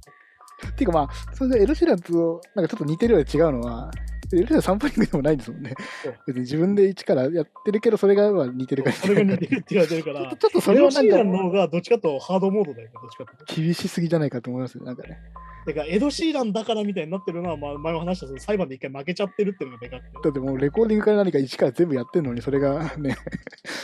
それはちょっと盗作だっ厳つしっい なてと思う。あれじゃんそうだじゃあレコーディング中の会話を確認してとか言われてたうんあそうそうそう、だからそそうそこうのね。時これを話してたから言ってるみたいなさ。うん、だからそんそんな会話であるじゃん、ないと思うよ。いや絶対そにんなんいっぱいあるじゃんって話だから。たた伝えるために、いや、スネアの感じはこの曲のこの感じにしようとか、だからリファレンスが今度ダメになるみたいな話だから。だだからそれを口に出さずにやらなきゃいけないわけど、ね、 そなかなかクリエイティブじゃなないですよね、なかなかね。ね、名古屋だってナインチネイルズが With Teeth ってアルバムのレコーディングでもともといたジェームス・ディロンダドラマーに対してトレンドレスナーがデイブ・グロールみたいに叩いてくるあって言ってしたらデイブ・ディロンが怒ってだったらデイブ・グロール呼べよって言ったら呼べっったみたいな 読んだ話だってもはやリファレンスだけだからうんまあ、それはそれで本人が、本人じゃなくて、その何リブゴーじゃない、あのね、たらたらいてたら、それはなんか、あ、ニルバニルバナっぽいって言われたら、ファイターズっぽいって言われたらなんかね、パクリだみたいになるわけだからだってああの、あの、あの、あのメイキングでそう言ってるんだからとか言われたら、 たまったもんじゃないですよ。ね、って いうふうにねいろんなものがそうなってきちゃうからなんかリファレンスってものがそもそもあってさみたいな話ですよまだだから結構、意外とまだ明確な基地とルールがまだあんまないですね、意外と。もうだから、ある意味法整備がまだこれからなんだと思うんだよね結局ねうんそのストリーミングの分配もそうだけど、はいまあだからその映画の話でもしてる、その昔の映画からの引用ってあるじゃん。そのディン・バートンが昔のカリガリ博士から思いっきりセットそのまま使ってるとかさ。はいはいはい。ああいうのだって、もともとはさ、政府買うとかみたいなのあったっけああ、そっか、まあ映画の黎明期とかそうい。わゆるが画角全く一緒なんだけどみたいな。うん、ああ。僕一緒なんだけどみたいなさ。あそうか、画角で見たら、そうか、その、そその構図とかも、まあそうか、それはしょ全うがくな真いけ似してどるみなたいな。あでーそれってさ、実は絵とかもあってさ、絵画の時代かあーらそういうの。あはい。だから結局ね、あの贋作と贋作じゃないかの違いは、ゴッホを目指してたら別に贋作じゃないけど、ゴッホの作品を作ろうとしてたら贋作だったりとかさ、うん、まあだから、それだから、その、超曖昧なところだから。っ手法を真似るか、まあその絵自体を真似るか違いますからね、またね。ていう風になってて、これだけでもめっちゃややこしい話してたわけで。まあね、この、そう、なんか難しいね、これでも、じゃあ逆にもう、いや、そんな芸術家はみんなオリジナルアルバムだけ作れよって言うけど、みんなやっぱ、オリジナルがなぜ生まれるかって、模倣から始まったわけじゃないどどんな人でも。うん、だからそれこそあれなんだよね、さっきのオリジネーター至上主義じゃないけど、うん。純粋至上主義みたいなさ、ことになるわけです、そううんいうと。いわゆるその文脈を無理だっていうことだからね。そうだからもうもうメロディーを知らない状態で天から降りてきたそうメロディーくらいしか本当はってかなっちゃうそうそうなっちゃうとまた違うしなっていうことだから。そうだからそうなるとだからサンプリングってクラシックの頃からあったって言われてて言うたらもうその当時なんかまだねメロディーも全然バリエーションもなくて出尽くしてないのに結構当時の譜面とか見るとめちゃくちゃ似てる曲多いらしいんですよまあだってね、やっぱりあるじゃん。こういう曲にしたいなと思ったけど、そうならないから面白かったですわけじゃん。そうそうそうそういうのがどんどん発展してったりとかねだから俺はそのフランク・オーシャンのアルバムがすげえ好きだったりするんだけど、そのアンビエント R&B みたいなさ、うんはいアはンビいエントゴステルっぽくなってるのがすげえ好きなんだけど、毎回フランク・オーシャンのインタビューとか読んでて、うんなんか俺は今回ビートルズを参考にしてとか言ってんだけはいど、どこをどうしたらそうなんねんみたいな。っ まあまあまあてそういうのをなんかより聞き込むと、あ、うんビートルズのこの曲のこの音響を真似してるんだみたいな。ああみたいなははあ、リフとかリズムとかじゃないんだみたいな。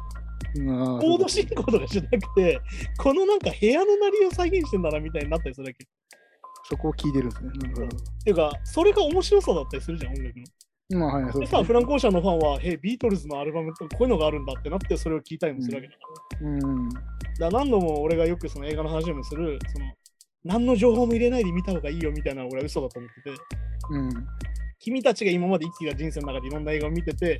その人が見るから、人によって感想が違うから俺は面白いと思っただけ。まあまあはい、そうですよね。うん。うん全部予習してって見に行った人の感想もあるし、何を見ないで見に行った人の感想もあるしと思ってるから、うん。必はいずしもその、真っさらな気持ちでとか言うのは俺は嘘だと思うんだけど、うん。でも音楽を作る上でそういうこと言われちゃうと、でもそうなっちゃう。まあね、でもなかなかね、 でも思うよね、じゃあ、例えばさって、グランジみたいな曲にしてくださいも実は今度ダメになってくると、曲限まで。まあまあそうそうね、でもジャンル。グランジのパクリかってだけだ。うんいや、だから、うんもうそれで言ったら、もうなんか僕、最近思うんですけど、でオリジナルってさらに尊いし、もうそれはもう、あの、あの基準として、やっぱ、だだもう大事だと思うんですけど、ただ、もう今めちゃめちゃ、めなんだろうめちゃめちゃケンドリック・ラマーみたいなラップしたいって思ったラッパーがいたとして、もう今もうここにガンと響いて、もうもう本当に人生変わったような、もう今表現したいって人が、でもケンドリック・ラマーっぽくなるから変えようかなって思うのってなんか健全じゃなくないですいか。わかりや、ますか全ね然じゃないし、てか多分ね、でもね、まあ、パク実リかは。売れてない人たちってそういう人多いんじゃないかなって、俺実は思ってて、ああ、なるほどね。そこうのいうこ辺とやろうと思ってたけど、先にやられちゃったからいいやってなってる人が実はすげえ人数いるんじゃないかなって、実は思うんです。すげえわかります。うん。要は、やればいいのに。うん、そうそうそうその人がやればもうその人にしかできないものには必ずなるんだけど、うん。いや、俺、ケンドリック・ラマーっぽくなっちゃったから、もうケンドリック・ラマーいるし、いっかみたいな。そう、それでボツにしちゃうとかもったいないですよね。だって。っていうのがめっちゃあると思うから、だからその、なんか今のさ、そのみんな発信できて、うん玉石混交になってるのに、前も言ったその似たものになっちゃうのは、さっき言った権威主義的問題の話だし、そうだしあ受とまけあるものを狙うとそうなってくるしって話だと、あとオリジネーター至上主義になると、じゃあオリジネーターしかいらないって話になっちゃうから、いや、そうそうそう、本当そうなんだよな。じゃあフォロワーをどう評価するかみたいな話になるしね。でオリジネーターじゃないくて、明らか、まあ、2番戦時っぽいけど、そっちの曲の方がなんか良かったりする。まあ、あるっちゃあると思う、多分ね。いや、あるよ。だって、それこそニューメタルとかってまさにそうでさ、いろんなのがバーって出てきて、あまあまあ最後に出てきたリンキンパークがめちゃくちゃ売れたわけだけど、ああ、まあ、そうか。まだあでれも、リンキンパークの確かに特徴としては、なんかそのいわゆるラップミュージックと、そのヘビーなサウンドと、同時にメロいメロディーが、一番メロいメロディーが入ってて、うん、ああ、まあ、確かに確でかに。なおかつカースワードを使わないせいで、あのスーパーでも売れるみたいな、マーケティングとしても上手でみたいな話で上手だな。で、フォロワーって実はそうやってさ、どんどん洗練されていくわけよ。うん。だから今聞くとニューメタルって初期の頃って超荒々しくてなんか下品だなってなるんだけど、はなんいか最後の方まで行くとめちゃくちゃけ洗練されてさそのジャンルとしてめちゃくちゃレベルが上がるみたいなのもあるから、だからまあやっぱ、例えば作って出すっていうことがやっぱ大事ですが、まあね。まあでも何でもそうだよだから何度も言うけど発信することが大事ってみんな言うけど、みんなと同じことをするのが大事じゃないと思ってて、うん。うん、要はその「いいね」100個つかないからさうん。再生数にしかいかないけど別に俺好きなこと話せたらそれでいいやぐらいで俺はいいと思ってて。うん。ね、これはもう何度もその売れてない人の言い訳だっていう人もいるけど、別に俺そうじゃないと思ってて、じゃあなんでかっていうと、その再生数ってのはある意味数字でしかないから、あうん。の1億回聞き流される可能性があるわけよ。うん。いや、まあそうです1億ね。再生と言ってもね。うん。で、まあデータで見れるわけだけど、どのどこで再生されて止めてるか。はでもだからそうやっていくとさ、バイラルヒットを狙って、どんどんヒップホップの曲が1分50秒とかになってるわけい。まあ、TikTok 狙いもね、最近は。なってるわけじゃん。でもそうじゃなくて、自分でやりたいことがあって、たまたま4分だったら4分でいいし、うん。それが再生数ね、10とか20とかいかなくてもいいんだけど、でも結果的にその聞いた20の人がさ、うんすげえいい曲だなって思ってくれたらそれでいいじゃんってなる。まあそこは大事ですよね、確かにね。うんだから結局何度も思うんだけど、そのまあ、こうやってさ、自分たちで音楽やったりして生活してると思うんだけど、それで生活できないからさ、思うんだけど、音楽で生活することと、自分がその生活することってのはある意味別なわけで、うん。まあまあ、物を作って何か売れたいっていう純粋な気持ちがあるんだら別にそれでいいんだけど、うん。俺はとにかく音楽を作りたいんだって人は、じゃあそうじゃないためにはどうやって生活したらいいのかなってのを一回考える時代が今来てると思うんだよ。うん。まあまあ、もちろんね。そうみんながせーのでメジャーに目指して、せーので始めて、じゃあ落ちてったから俺たちは音楽をやめなきゃいけないとか、うん。いや、そう、そんなことないと思います、確かにね。そうっていう風になるから、だからそこを今考えるところまで来てて、しかもさらに選択肢が増えてるわけじゃん。うん。だから嫌だなと思うのはさ、選択肢増えたのにやること決まってるみたいなさ、てかまあ、その、し縛られてるみたいなのありますよいねわ。ゆるマーケティング的なもので縛られちゃうみたいなのあるから。てかまあややる側も、もういまだに、まあ、まあね年齢とかでね、 もう別に、はい、もう年齢制限ありますよじゃないけど、自分からもう20後半だし、やめみ周りもやめてったからやめようって人結構多いじゃないですか。まあだか僕は見てきまらしたけ、どみんなの脱落待ちみたいになってると思うし、全体として。うん、うんまあそうそうそうまあそんな感じで今週もニュースでした。そう。うん、はいはい。いやー、あれですな、本当に なんか1年間やって思ったのは、うん、状況は正直悪くなってるんじゃないかって思っちゃう。ちょっとそうなんですよ。なんか、多分ややちょっとやり始めた頃、なんか、あ、なんかコロナ、まだまだ落ち着かないですね、みたいな。うん、話が多くて、てかまあそうですね、だから、それが今、まあ、まあね、戦争とかなってきて、だから、日本だけの話で言うと、2000 2019年ぐらいに増税したんですよね、確かね。そうですね。 2020年コロナになって、で、2021年コにロまナ禍たでそれどが、うでねし、ましたかすで長引いて、で、さらに今また円安だなんだでっていう、結構、まあ僕ら 始めてからどんどん悪くなるって言ってるはありますよね、確かにね。まあだからよく言うどんどん悪くなるってやつです。なんかね、確かに確かに。まあだからその悪くなり方が緩やかだったのがある意味その一線を越えたというかさ緩やかに落ちてってその生活ラインみたいなのがあってさ、ん緩やかに落ちてったから気づかなかったけど常に緩やかに落ちながらそのラインを越えたみたいな感じ、うん、まあまああもうやばいか。ここっていう風になったんじゃないかなと俺は思ったりするけど、うん。うん、だから逆にさっき言った選挙に行こうみたいな話をしなきゃいけないなとは思ったのも確かだしうん。それは逆に言うとこの1年で変わらない思いだから、まあそうですね。そろそろなんか言ってった方がいいんじゃないかなみたいな。いや、言うよ、みんな選挙行くよねみたいな。聞かなきゃいけなくなったってことなんだよ。みんな暗黙の了解で選挙行くだろうなと思ったら案外行ってないみたいな話だから。てかもうほぼ言ってないし、あとまあ、これも政治の時も毎回話しますけど、でも本当に必要なんじゃないかなって人ほど言ってないっていう。そう。っ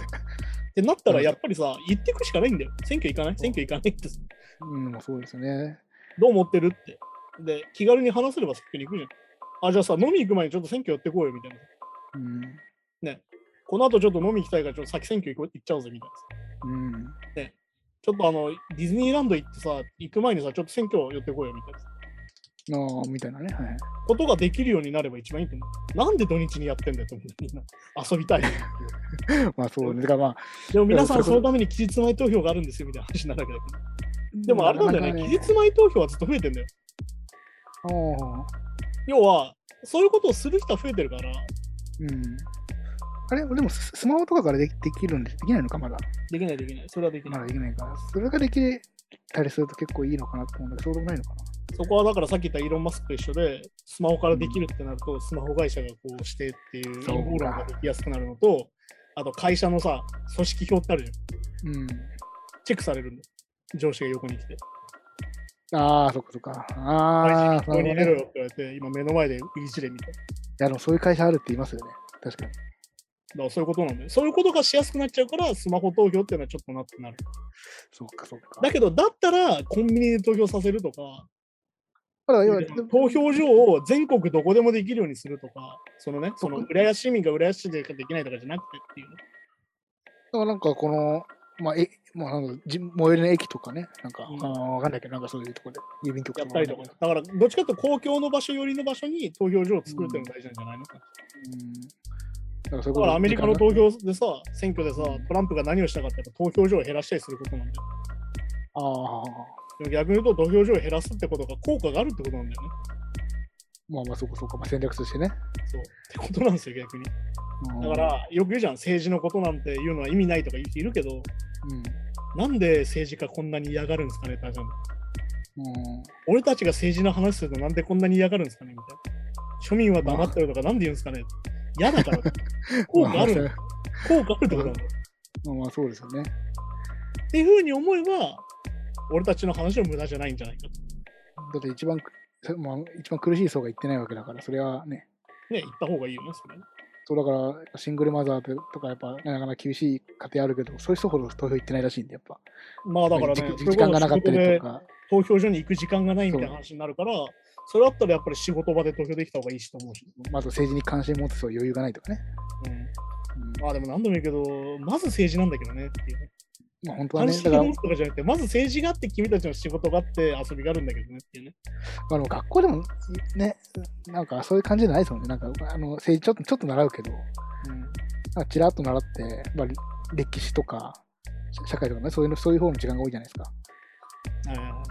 らみんなお織田信長とかは知ってるけど、まあ、なかなかね、政治は知らないとか、戦争はあんま知らないとか。まああるね、それはあるね。だからそこのバランスもちょっとね、時代に変えよって変えていかなきゃなのかなとか思っちゃうけど、どうなんですかね。でも、あの教育に関しては、政権側が決めるから、まあ、そうか。 まだそこで刷り込みみたいなのがね、むずい。 むずいんだね。うん、だから最初にやっぱり選挙で勝たなきゃいけないんですよ。あー まあ、そうかはい、そんな感じで今週のニュースでした。っなるほど。はい。てわけで、今週は映画なんですけど、でほら、はい。はい、今週まあは先、うん、そうですね。先週の、まあ、ティム・バートン続きで、うん、ビッグフィッシュをはい見、てきましどうでしたた。なんか、そうですね。まあ、確かに先週ちょっとちらっと、まあ、あらすじというか冒頭を聞いてて、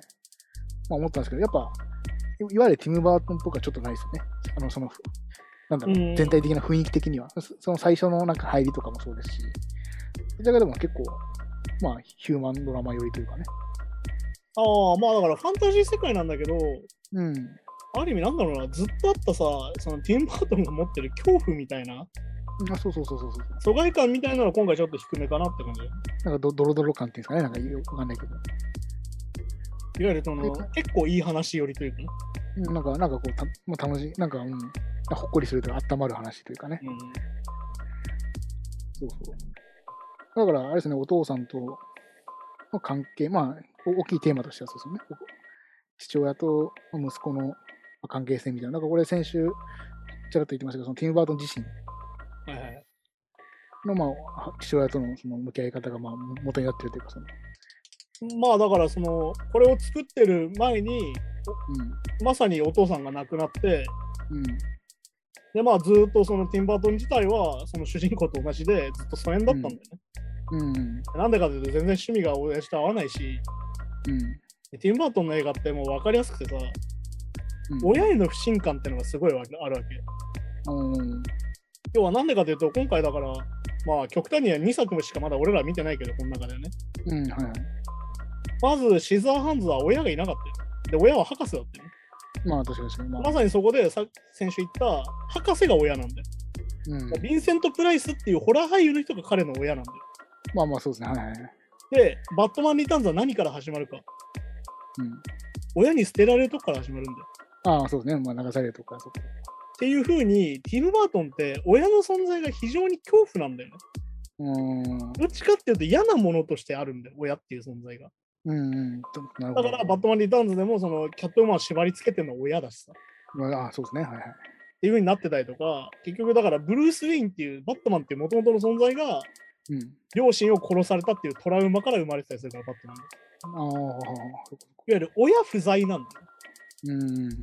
だよ。で、あの、なんだろうな、これの前に撮ったマースアタックってわかるあの宇宙人が出てくるさ、おうおう、あちょ、みみたいですか、はあのい。結構なんだろう、ギャグ、ギャグ系になってるんだけど、ギャグ、んギャググロコメディなんだけど、はいはい。あの、マースアタックって火星からさ、宇宙人がやってきて、うん。あのバンバン人殺すっていう、人をどんどんええ接してって主人公に逃げ惑うって話なんだけど、その中でも、あの最後に生き残るのは主人公と主人公に優しくしてくれたおばあちゃんと黒人の人だけなんだよ。あおあとのまず母親と父親は速攻で殺すっていうねうん。 ああ、そうなんだ。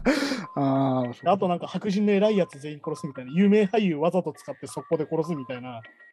そこはやっぱ映画の中で嫌なやつ殺していくみたい嫌な。なやつ殺してるみたいな、うんてかムカつく偉そうなやつ全員殺すみたいな殺すみたいな。あとあとあれだね、うんあの、マザーだけに関して言うなら、その映画の中でやる、なんかあるじゃん。モーガン・フリーマン出てきたらなんか重要なんじゃない、はいはいはい。なんなんかかまあクリント・イーストウッド出てるから、多分この王様は悪いやつなんじゃないかみたいなのあるじまあ、最後、最後のシーンでとかな。はいはい。ゃん。あるじゃん。あるじゃん。なんか裏切んじゃないか、こいつみたいああ、あるな。っていうのを全部逆手に取って序盤で全員殺すっていう。部。ああ。それはまあギャグになってるんだけど。ええっていうふうになってたりとかで、結局はまあ、ティム・バートンに関してはやっぱその父親とか親の不在みたいなのがずっとテーマなんだよね。うん。まあ、これはちなみに何かとい、何と一緒かっていうと、実はスヌーピーと一緒で、スヌーピーそんな感じでしたっけスヌーピーね、親が出てこないんだよ、実は。ああ、まあ確かに、そうか。大人っていう視点が実はなくて、スヌーピーには。うーん、あっあ、ていうのもうと全実然は。まあ似た話だとは思うんだけど。ほんほんほんほんだからこのビッグフィッシュに関しては、その父親との和解っていうのが今回テーマになってて、うんそのさっき言ったそのティム・バートン自身の父親が亡くなるときに、ああやっうてん実家に帰って話したりとかして、ティム・バートンがあるのだことに気づいたみたいな話でもあってさ。うんうん。これはまあインタビューに書いてあるんだけど、その、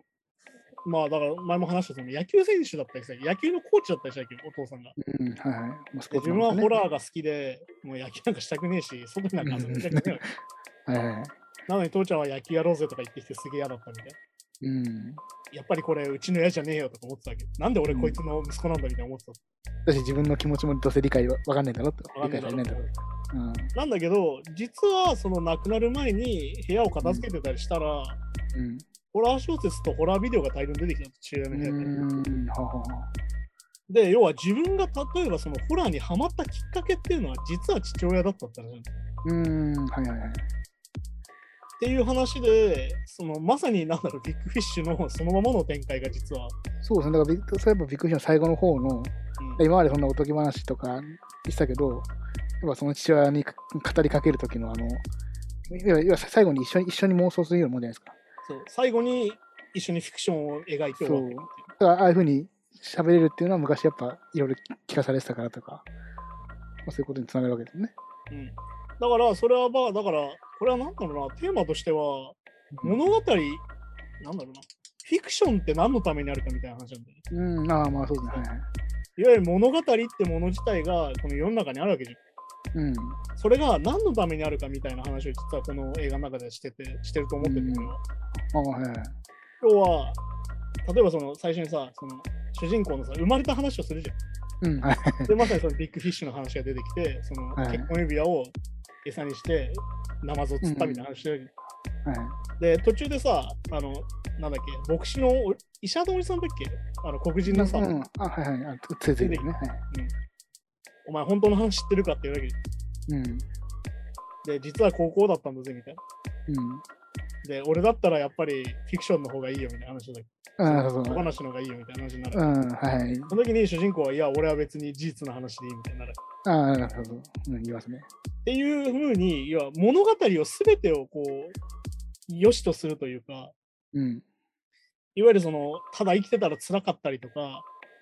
うん、ね、夢がなかったりとか、うん、何も閉じられた世界に住んでたりとか、いろんな人がいるわけで、世の中っていうのは。うん。これを救うために、やっぱフィクションってものがあって、いわゆる空想ってものがあって、いわうん、ゆるそのフィクションによって人が幸せになったりとか、そうですね。は新いたな道を発見したりとかするっていう、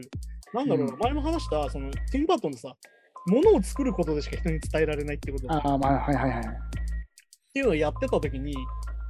どうせ嘘じゃんとか言われるけど、自分のファンタジー。うん。どうせ嘘だろって言われたのは実はだからティム・バートン自身でもあるんだよああ、まあね、はい。このお父さんのホラ話っていうのはうん。どうせ妄想だろみたいなどうせフィクションの話じゃんファンタジーだろこんなの本当じゃない。ないじゃんって言われちゃうけうん。どだけどそのフィクションによってどれだけ救われてる人がいてなんだろうなこのフィクションを聞くことによって夢が広がるってことなんだよ子供たちにうん、ああ。だからこういう話してああいう話してっていうのを繰り返してどんどんこう話が大きくなっていくって話でうん。だから、ビッグフィッシュっていうタイトル自体がどういう意味かっていうと、あのこれはまあ、そのなんだろう、日本語でもさ、話に尾ひれがつくとかいう表現ある。ありあれますとね。まさに一緒で、まさにその話を盛るってことなんだよね。し話が盛られてるよっていう、その、英語で言うとビッグテールっていうのかな。ビッグフィッシュテールっていうんだけど、いわゆるその、なんだろう、話がどんどんこう盛り上がってって、じゃあ実際どうだったのかって話が今回の話なんだけど、うん。うん。だからなんだろうな、その、主人公はさ、ずっとそんなのより事実がいいって言ってたけまあ、はいはい。ねでで、まあ、ほんまあ本当のね、しことを知りたいんだよね。ど、ことを知りたいって言ってたんだけど、でも、さっき言った、そのお父さんの話うん。とお父さんの行動によって、どれだけの人が救われたりとか、ああ、まあ、そうね。はいはい。どれだけの人が思いを伝えれたりとか、どれだけの人がこの生活によって、うん。あの豊かになってたりとかっていうのを知っていくわけよ。そうか、そうか。うん。これはまさにフィクションの大切さを知るみたいなことで、いわうん。ゆるさっき言った、さっきのさ、まさに相対化とかもそうですが、全部リアリティだと。はいはい。夢も何もないよと。この世の中の現実を見ろと。僕ら今の若い子はそこがちょっと生きづらさなんじゃないかなと思っちゃいますよね。全部出てだきかちゃらうこと全部がリアリティだと。うん。ね現実を見ろとか言われるわけじゃん、大人に。うん。はいはい。いや、現実じゃないところで夢を見ることによって、どれだけのことが得られたりとか、うん。どれだけ人に優しくできたりとかするわけよ。そうそう。まあね。だから、今回のテーマとしては、だからその、まああれですよね、ティンバートンラストといえばさ、今回のさ、うん。相変わらずフリークスがいっぱい出てくる。まあ、はいはい、そうですね。まあ、あとの造形とか色、色使いとかは確かだからあれだよね、その、ダニー・デビート、まあペンギンの人だよね。に。うん、あがあ、はい、まあはそい。の、狼男でっていうところで、例えて出てくるじゃん。今今更ですけど、話が今更ですけど、めちゃくちゃファンになりました。いや、いいからいいからだから、さっきあのキャプテンも言ってたじゃん、その悪役っていうのって話が出てくるじゃん、その中で。うん、そうです。なんか、あのセリフでね、やっぱこう世間で嫌われてるやつ、悪いやつは、ただ孤独で礼儀がし知らないだけなんだと。っていう話が出てくる。うん。で、今度巨人のところでさ、大きくなりすぎた人にはこの場所は合わないよって話が出てくる。ああ、はいはいはい。っていうふうに、実はその悪、その巨人の人だったり、うん。カムソーセージのあの双子の女,、うん女性だったりとか、そのダニー・デビュート演じるオカミ男だったりする人たちが、がティム・バートンがずっと愛してた人たちなんだけど、うん。うん、はいはい。悪者だったりとか、のけ者にされたりとか、邪魔だって言われたりとか、あいつ変だって言われたりとかしてた人なんだけど、うん。でこれが実はさじ世界へのメッセージなんだよねこれがねうん。だからある意味そこでまあティム・バートンらしさはギリギリ保ってはいるんだけどだかうん。らそれもさっき言ったみたいに視点なんだよね多分巨人の人はただの巨人症の人だったからうん。実際、あの俳優さんもね、そうですもんね。だろうとでまあさっき言ったシャムショーセージの人は実際はただの双子の女性だったうん。っていうふうにこういろいろこうネタバレがどんどん進んでってさうん、はい話はがい進。んでって、あここが本当だったけどここは持ってたんだみたいな話になってくるうん、はい。全部が嘘じゃなかったけど、みたいなね。で、要はさ、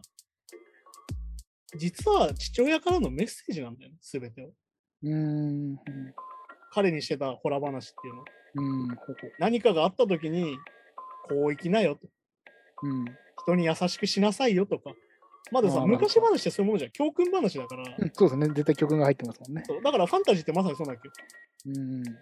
からさっき言ったのけ者にしちゃダメだよとか。大きくして生きづらいんだったら違う場所に行こうとか。ああ、そっかそっかそっか。ああ、っね。て確かいうそのフリークスの人たちに対して発してた言葉が全部メッセージになってるんだよ、彼の。あだからさっき言ったフィクションの大切さなんだよ。それはフィクションでしか語れないからなんだよまあ、確かに確かに。それは狼男じゃなきゃ語れないから。うん。巨人じゃなきゃ語れないし、シャムソーズ氏の双子じゃないと語れないからっ語れてないなああいう話に実はなってて。だから、そのティム・バートン自身のメッセージでもあって、うんでちなみにその奥さんのヘナ・ボナム・カーターが魔女を演じてるわけうん めちゃめちゃもうハマり役でね。じ ゃん。で、あれなんだよ、あの自分の死に方が見えるってやつあったじうん、はいはいはゃん、最初にね。あれは結構その人生哲学とかでもあることで、い。うん、自分の死に方を知ってたら怖くないよね。いや、それどうですか僕もそこ、ちょっと、あのしちょっと、あさんにも質問しようと思ってたんですけど、あの、ガラスの目見よう、見見れるって言ったら見たいですか見ますいやー、俺は見るかな。僕見たくないですよね。 あーまあだからそれはその人によると思うけど。絶対嫌だと思っちゃう。もうなんか、だから主人公も言ってんじゃん。あ、ここで死なないから俺頑張れるよ。あ、そうそうね。ああそこでは結構プラスな感じでこう。うん人間っていうのは死への恐怖とずっと戦ってる。うん、ああ、まあ、そまあそう、何が一番怖いっていうのはそうですもんね。要はいつ死ぬか分かんないから、今やっていいのか分からない。うん、はいはい。例えば、恐ろしいところに登って、高くうん、ところから飛ぶとか、はいはい。やってみたいけど死ぬかもしれないからできない。うん、そうですね。はいはい。じゃあなんでかっていうと、死への恐怖っていうのは何かっていうと、死後のことを考えてるからなんだよね。あ死後の後家族がどうなるかとか、ああ、まあ、そうか、そうか、ね。うん自分がどう評価されてるかとかを、どっちかって気にしてるせいだおーははでまあだから、この物の本質については別の話なんだけどね、そのビッグシフトうはん、うんまあまあ、はい。この中で言われてるのは、いや、死んだら、死んだことに気づかねえから大丈夫だよって書いてある、ちなみに。うん、ああ、まあでもそう、そうでしょうね。電気信号ですからね。だから、あの死んだことに自分が気づかないから、どうなっても大丈夫だから、死の恐怖は忘れろって書いてあるんです、その本にはね。ああ、でまさに、そのさっき言った死に方が見えるってのも、ある意味そういう一種で、いわうん、まあ、そうゆるジャンプする怖さみたいな、挑戦する怖さみたいなのを、死を見ることによって一回安心するってのもあるの。まあ、そうかまあ、ここじゃないんだって思えるとね。まあ、確かに確かに。っていう風になってたりとかして、だからその、なんだろうな、あのいろんな出てくるフリークスが実は大事な教訓を教えてくれるんです。うん、ああ、なるほど風ね。な映画になってて、でもさっき言った、その父親からの息子へのさ、こういう風に生きてくれよとか、うん、そして俺の人生がこういう風だったんだよって話が、このビッグフィッシュって大いなる話になってて、うん、なるほどね。だからすごいファンタジーなんだけど、すごい身近な話で。まあ、そうそうですね。確かに確かに。要は人のために生きろとかさ、うん。名誉のためじゃなくて、じゅ人の生活のために生きなきゃダメだよとか、自分のお金がもらうとかじゃなくて、人の助けにならなきゃダメだよ。うん、だから出てくるじゃん。銀行強盗のシーンでわかる。 あ信仰ってものがどれだけ信用ならないかってのはあそこで分かーまあそうね。 要は、要る。みんなは、お金に執着してるけど、銀行っていうのは全部貸し付けちゃってて、実はあいつさらには金ないんだぜっていう。まあ要はあれ、あれだし信用貸し付けで回ってるってことね。要はね。あれはだからまさに今のそのみんながお金お金ってなってるところへの悲願だけど、あのシーンは。実態はないわけでもでも結構、経済ってそうですもんね、今ね。っていうふうにな数ってる字のお金を貸してるだけですもんね。そうだから実はそのティンバートンの言いたいことっていうのは結構いろんなところに描かれてる。ああ、なるほど。っていうふうになってたりとかして、だからこの本当にその、なんていうのかな、このビッグフィッシュって作品は、うんなんだろうな、ティム・バートンからのメッセージでもあるし、うん。ティム・バートンが父親から、実は父親だった、うん。実は俺の好きなものを父親から得たんだっていうところの話でも実はあるってことだねうん。まあそうですね。っていうところで、まあなんだろうな、ちょっとね、話としては弱いなと思ったりもするんだけど、その、ある意味、ま弱いというか、その、まあ、いまあいろいろね、こう、あのあの飛び飛びというか、やっぱその、回想シーンとかも全部含めて。今日はその、なんだろうな、一本のテーマが分かりづらいっていうのはあそうそうそう、そこはちょっと思います。確かに確かに。物語ってものが一人一人にあってそれぞれ違って、それぞれ違う感じ方があってそれぞれ違う物語がある中で自分がどうやって生きるかとかどうやって生きたいかとかみたいなものもフィクションに載せて語ると。うじゃあなんでフィクションにするかっていうと実際になれなかったりとかん。うん。うん。実際にはいなかったりする話があるからフィクションがあるわけでまあはい。だからさっき言ったモンスターとかは実際はいないわけでまあ、まあそうですね。でもティム・バートンは本当にいるって信じてたけどある意味うん。本当にいるって思うようなぐらい好きなわけどうん。モンスターがいたらいいなって思ってたけどうん。それを現実化させるのは何かってこと映画で初めて実現化するんだうん。自分の夢が実写になるんだだから作品を作ることで自分は救われるってことなんだようん。だからずっと実はテーマは一緒なんだよティム・バートン的なんだよ実はうん。なんだけどその部分が見えづらいんだよねこの映画だからさっき言ったいい話になっちゃってるからまあはい。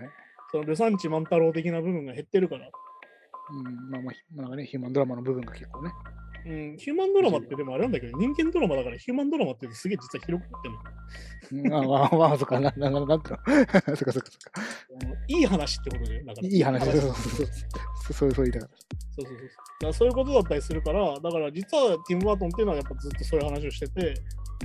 その父親との存在のことで、ある意味そのち父親を好きじゃなかった自分うん。がある意味主人公だし、うん。でも逆に言うと、父親のおかげで、ああなれたっていうのがラストなわけ。あまあ、そう父親が今まで散々話してきて、全部覚えてるから、うん、その後の話は息子が書くってことなんだよ。そうね、息子に言ってますもんね。だからメッセージなんだよ。父親からの息子からのメッセージを父親から息子が受け取るってことなんだよ。うん。だからそこが非常に感動的なんだよ。そうか、そうか。うん、てか、そうか、まあ、じゃあ結構主人公自体も、父親にどうやってなっていいかっていう不安があったって感じなんですかね。会話してないから。いやだからそういうことだよ。父親がどういう人か分かんないって話なんだ。だから知りたかったのか。そうだから真実を言ってくれって言って。うん。いやでも真実だよ。これが真実だよって言われて、そうか、そんなバカなと思って。なるほど。うんだけどあの村は実際あったしうん、ね、スペクター。っていうのがあったりして、あの分かってるって話だからね。うん。っていう話なんじゃないでしょうか。まあだからこの、そう、その、なんだろうな、この、ティム・バートンがなんでこの映画を撮ったかっていう部分でも結構あって、うんこれはまあアカデミー賞狙いだったんだよね、正直。のうんまあ、確かに、まあ、なんかね、そうそういう雰囲気は確かだからアカデミー賞に狙って作ってて、に。うん。この映画自体は。だから、あの、なんつうのかな。まあ、なんつうの、さっきも言った、受けがいい話なんで、うん、まあ、なんかそう、そう最後の方ちょっと。でファミリーストーリーで、と、まあ、ちょっと泣け泣けなな泣けるというかね。うん。うん部分があってっていうふうにできてて、だから、なんかその、例えば、バットマンリターンズとかさ、マザータックとかさ、シザーハンズみたいな好きな人からするとぬるいわけ、はっきり言って。うんああ、なんかその、物足りないっていうか、なんかね、だそそのそういう意味では確かにちょっっていうふうに多分なるんだと思うんだよ。だから、その、うんまあ、乗れる乗れないがあると思うし。と。うん。逆に言うと、ティンバートンを知らないで、これだけ見たらさ、普通に感動するしみたいな話。うん、うん、まあそうですね。で、まあこれ、ちなみにラストがパールジャムです。うん。あ、曲が。ほうほう。マン・オブ・ザ・ホーナーって曲なんだけど、うん。どこのパールジャムがやってたりとかして、だからさっきのおー90年代のそこもつながるっていう。こどこどこ。うんだから実は一番繋がってないんじゃないかっつっていじめっ子だったエディの作った曲が最後に流れるうん、ああ、っていう なるほど話ね。あここあ、にそもうネだねタになってて、そこがちょっと面白いなと思ったりす面白いる。なあとそう、先週のつながりじゃないけど、なんか、ドイツ表現主義みたいなのが、ちあょっあ、はいはい。と、出てきたんですけど、うんその、スペクターのあの、せ要はその、えヘレ、ヘレボナム・カーターの、はいはいはいあの、傾いた家とかも、あれまさに、ああ、まさにそうだよ。あでも傾いてもあんな形なの、普通はね、 ならないから。ならないから。ああ、だから、うんそうか。うんだからやっぱそこはやっぱティム・バートンっぽい。だからティム・バートンっていうのはどういう人かっていうと、やっぱりその、セリフを使わずに画面で説明する人だから、うん。そうなると実はあれなんだよね、ヒューマンドラマとか、そういうの、感動ものとは実は相性悪くてさ、うん、まあまあで表現が曖昧になるから、うん。だからそこで実は話として弱いなっていうのはそこで実はあってさ。うんそうかそうかそうか。じゃあ結構そうか。ほんまあでも、まあ、乗れる乗れないはそこでも、まあ人に結構よあっると思て。う。だからその、バットマン・リターンズとかとの乗れる乗れないとはまた違うかな。まあ、まあ、確かにね。まあ、映画の処理がちょっと違いますね。やっぱねうんだからそういうのはまた全然違うから、うん。そういうふうに見ても面白いかなと思うけど。まあ、あと、まあ、バットマンリターンズつながりで言うと、サーカス第二の人たちがね、あの、まあ、なんかペンギンとかぶって、 なんか、ああ、まあだ かいいいいなら、ね、そってれこそ団長がダニー・デビートの中に住まれ そうそうそうそうそう。て、で、あ なんかの、チャーリーとチョコレート工場のウンパルンパの人もいすげて、え、ルンパルンパもいて、そうそうある意味だから、あの、この映画って結構だからオールスターキャストで さ、そう。なんか、そんな感じですよね。あのティンバートンの映画からしたら、で、ヘナ・ボナム・カーターいてみたいこれな。も言い 方いて、うん。で、ちなみになんだっけな、ジョニー・デップがね、ティンバートン映画全部で8作出てて、次がヘナ・ボナム・カーターで7作とか。うん。もう、ああと結構と、その二人が結構中心なんだ。まあそうだね、だからまあ、あの2人がまさにティンバートンと本人だから、うん。だからそれとヘナボナムカーターが結婚するんだからある意味まんまだなっていう。確かにあれ、ああれあのびっくりしたジョニー・デップだったら、多分あの雰囲気になってなかったのかなと思ってます。なんかね、もっと変な話になってるよ。多分多分もっとそうそう、だから、そこはだから、あえて、てか要は普通の息子にならないじゃん。まあ、それ元から変わり者とか、そうか。変わり者になっちゃうから。まだまだ、あとお父さんの方にジョニー・デップ持ってきたとしても、なんか違いますもんね、確かまあ若いしね、この頃まだ、ね。に。うん、ああ、まあ、年この齢頃も。まだ40ぐらいだからさ。このお父さんって多分60、70ぐらいだから、なあ、まあまあ。ちょっと、ちょっと年齢としては難しいかなって。いやそいや、そんなんですよ。あのお父さん若い頃うん。にああ、だかプ持らってヤンマクレガーだったんでしょ。あはい、そうそうそう。あああいう爽やかな方が、まあいいのか。あの、お話的には。うん。だから、ヤンマクレガーのなんかまっすぐさみたいなのがファンタジーっぽいんだよね、実は。うん、ああ、そっか。純粋っぽい感じっていうかさ。主人公みたいなね、本当に。ね、綺麗あれはイアン・マクレガーなんじゃないかな。まあでもね、あのシービスケットって映画もあってね、イアン・マクレガーの、うんああの競馬の話かな、確か。うん。うん、実はその方がいい映画だったりするんだけど。まず、スター・ウォーズの人ですよね。ああ、そう、オビワン・ケノビの人です、うんうんうん。そう。そういうのもあったりとかするんで。おーどうでしょう、いやティムバートンこう見てきいて。や、いや、めなんかもう、まあ確かにバットマン・リターンズとうん、シザーハンズ、あ、まあでもそうか、結構なグラデーなんかそうですね。なんか意外とグラデーションになってるというか、てかまあ、だから一応意識して、その監督を生んだったら一応グラデーションになるように、俺は。ああな、そうかそうかそうか。なんかなんか結構違うような共通点もありつつ、やっぱ変わってんだよ。そうですね。だから、まあ、まあ、今見た3作品だと、 正直、多分、まあ、か過去の放送聞いてもらえても分かると思うんですけど、バットマンリターンズが一番乗れてたんですけど、 乗る乗らないで言ったら。そうそうそう。だからまあ、それあるだろ結構うね、やっぱね。これ面白いなと思って。で、まあ、せっかくなんで、ティンバード作品もうさもう一作、はいはいはい。まあ、まあ作品いっぱいあるんでね、ちょっとあれなんですけど。一応だからなんかその、ティム・バートンの変化みたいなうん。ところでまた見れたらいいかなと思うんだけど、うん。一応まああれなんだよね、これもうあの来週の話をしちゃうと、来週ちょっとキャプテンが参加できないので収録に、そうなんですよね。申し訳ない。ちょっとね。ちょっとね、来週より再来週の放送になるんだけど、うん。一応ティム・バートンのね、あの、なんつうのかな、ティム・バートンでずーっとあれじゃんそのフィクションの人じゃん。まあまあ、はいはい。うんまあ、描き方上手ですよね、確かで実はね、その中でね、唯一実写の話というか、に。ほうほうほう。あの本当の話を実は映画化してるやつがあって、うん、ほうほうほう。うん。実際の実は事件をテーマにした映画があって、はい。これがあのビッグアイズって映画なんだけど、ビッグアイズ。これがなんか、いわゆるモンスターとか的なのはあんまり出てこない感じの。なんだけど、なんだろうな、これはなんかそのティム・バートン製みたいな話をだからこの後、来次の週できればいいんだけど、のーまあだから実はなんだろうな、その目が大きい女の子は各作風の絵が大ブームになった世界中で。うん、はいはいはい。で、それをこう手がけてたのが、実は奥さんで、ほんその旦那さんが描いてたって言ってたんだけど、とゴーストライターじゃないけど、そういう感じだな。あまさにゴーストライターで、いわゆる旦那さんがずっと自分の作品として発表して、めちゃくちゃ売れてたんだけど、